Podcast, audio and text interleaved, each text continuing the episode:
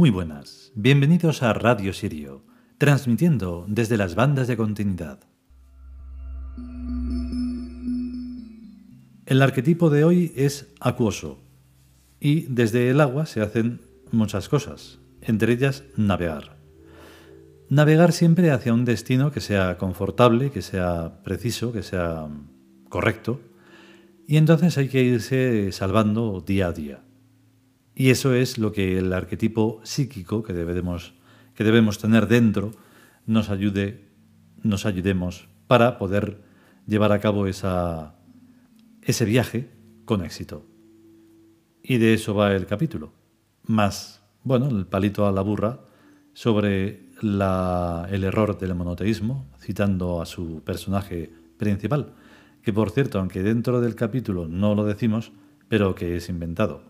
O sea, ojalá fuera un personaje real porque entonces el error sería más grande, porque se sigue cometiendo. En fin, vamos con el capítulo.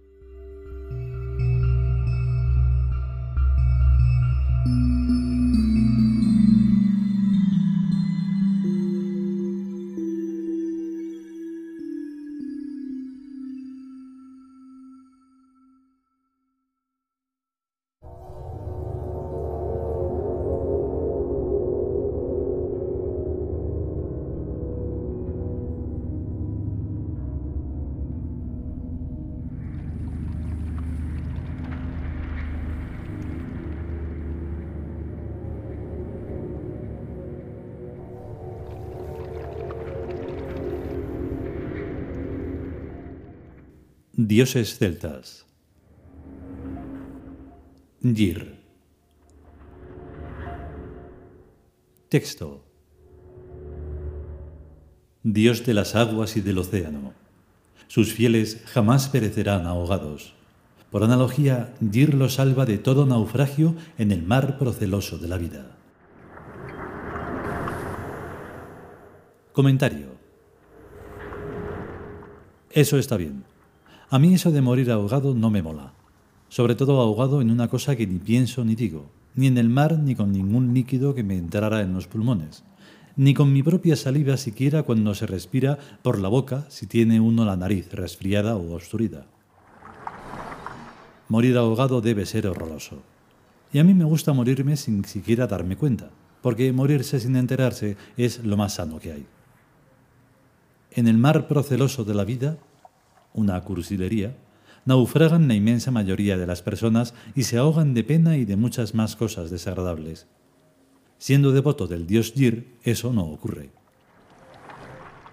No es que no haya oleajes molestos en el mar proceloso de la vida, todos los días me parece, pero lo importante es que no nos derriben de nosotros mismos y encararlos con muy buen ánimo, y seguir adelante, siempre, siempre adelante hacia la estrella polar de la vida eterna por tramos. Yo necesito dormir de vez en cuando. Yo necesito morirme de vez en cuando para despertar de cada sueño y de cada muerte con nuevas energías y con nueva inocencia. Del pasado ya no espero nada, pues cada vez que he esperado algo bueno del pasado me falló sistemáticamente. Y eso hasta lo encuentro lógico, porque lo verdaderamente valioso nunca nos abandona, como los buenos amigos de verdad tampoco nos abandonan por nada de este mundo asqueroso, ni vivos ni muertos. Yo suelo decir, cuando lo que se pierde no vale nada, no se pierde nada. Y lo tengo comprobadísimo. Así que en el mar proceloso de la vida, lo único que se puede perder es lo que estorba. Esa morralla de gente mentirosa y falsa que vienen a nuestras vidas, nos hacen todo el daño que pueden y se van. ¿Y perder a esa gentuza es perder? No, señor, es ganar. El talento consiste en aprovecharse de esa gente lo que se pueda utilizando al servicio del gran ideal lo mucho o poco de bueno que tengan, y cuando se estropean del todo, dejar que se vayan con viento fresco. Es lo que he hecho siempre en mi vida, agradeciéndoles con toda mi alma los servicios prestados, porque lo uno no quita a lo otro. Comprender no es perdonar, comprender es enterarse. Yo soy muy comprensivo con todo el mundo, porque me interesa saber de qué pie cogea cada cual. Ayer hubo en España cuatro crímenes de género, cuatro mujeres asesinadas, cada una por su hombre muy macho. Y ya me parece que van 16 en lo que va de año, y estamos en febrero. Bueno, pues seguro que todos esos tíos tenían sus motivos, pero talento no tienen. Pues si tuvieran talento, cada uno habría mandado a su pareja a hacer puñetas. Adiós, adiós, adiós, con la manita. Y se habrían buscado la vida. Desde luego, una Dulcinea del Toboso no sería ninguna de las cuatro muertas, pero no por eso debe matarse a la tía de la que al principio se estuvo enamorado. Cuando una persona nos falla, lo inteligente es recordar solo lo bueno que nos hizo, porque algo bueno nos haría, y no envenenarnos con el rencor del recuerdo de lo malo que hizo. A esto le llamo yo aprovecharme de la gente y mandarles a hacer puñetas cuando ya no me sirven para el gran ideal de servir a Tebas Birk. La clave de la cosa está en poner al destino de la vida en algo superior a la vida misma, en algún gran ideal que nos dé razón de ser para estar existiendo y viviendo. Pero hay que tener muy en cuenta que existen muchos falsos ideales, inventados por gente tonta o maligna para esclavizar a las personas, por lo que a los ideales hay que examinarlos hasta su más profunda profundidad y ver en qué base se apoyan. El ideal más falso y más mentiroso que yo he conocido es el que manda y ordena amar a toda la humanidad, porque sí, porque dicen que lo dijo Jesucristo, que era un listillo, pero tonto y sin experiencia.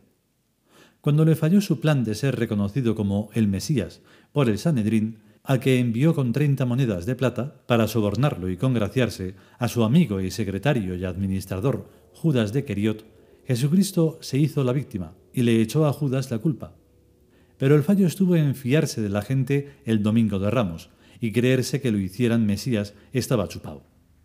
A Poncio Pilatos le daba lo mismo un rey de Judea que otro, con tal de que se sometiera a Roma, y le ayudara mejor que Herodes a gobernar a los judíos, que siempre han sido muy difíciles de gobernar, desde antes y ahora, ya que Herodes era un incompetente y un vicioso despreciado por todos.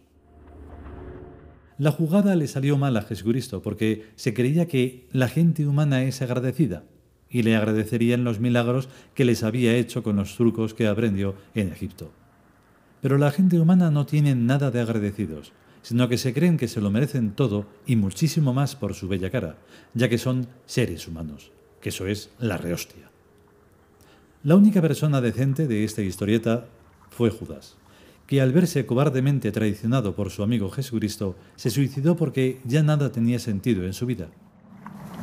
Con los traidores hay que tener mucho ojo y dejar de amarlos inmediatamente cuando cometan su traición.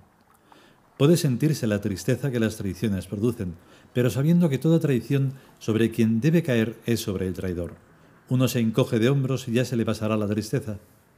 Bueno, pues a lo que voy es a que el ideal del cristianismo es mentiroso y falso, y desde el principio ha demostrado serlo y continúa demostrándolo en Irak y Afganistán y en muchos otros sitios. Jesús de Nazaret, el personaje, es el hombre más nefasto que ha existido en este planeta desde el origen de la humanidad, y no por malo, sino por tonto. Los tontos son inmensamente peores que los malvados, pues los malvados saben el mal que hacen y pueden rectificar, pero los tontos ni siquiera se enteran del daño que hacen. Perdónales, Padre, porque no saben lo que hacen. Hijo mío, hasta crucificado eres un subnormal. El dios Yir nos salva de naufragar en el mar proceloso de la vida por la simple razón de que Yir es un dios psíquico y habita en nuestra inteligencia. Y nos conviene tener su rostro en casa o en un colgante de pecho para recordárnoslo.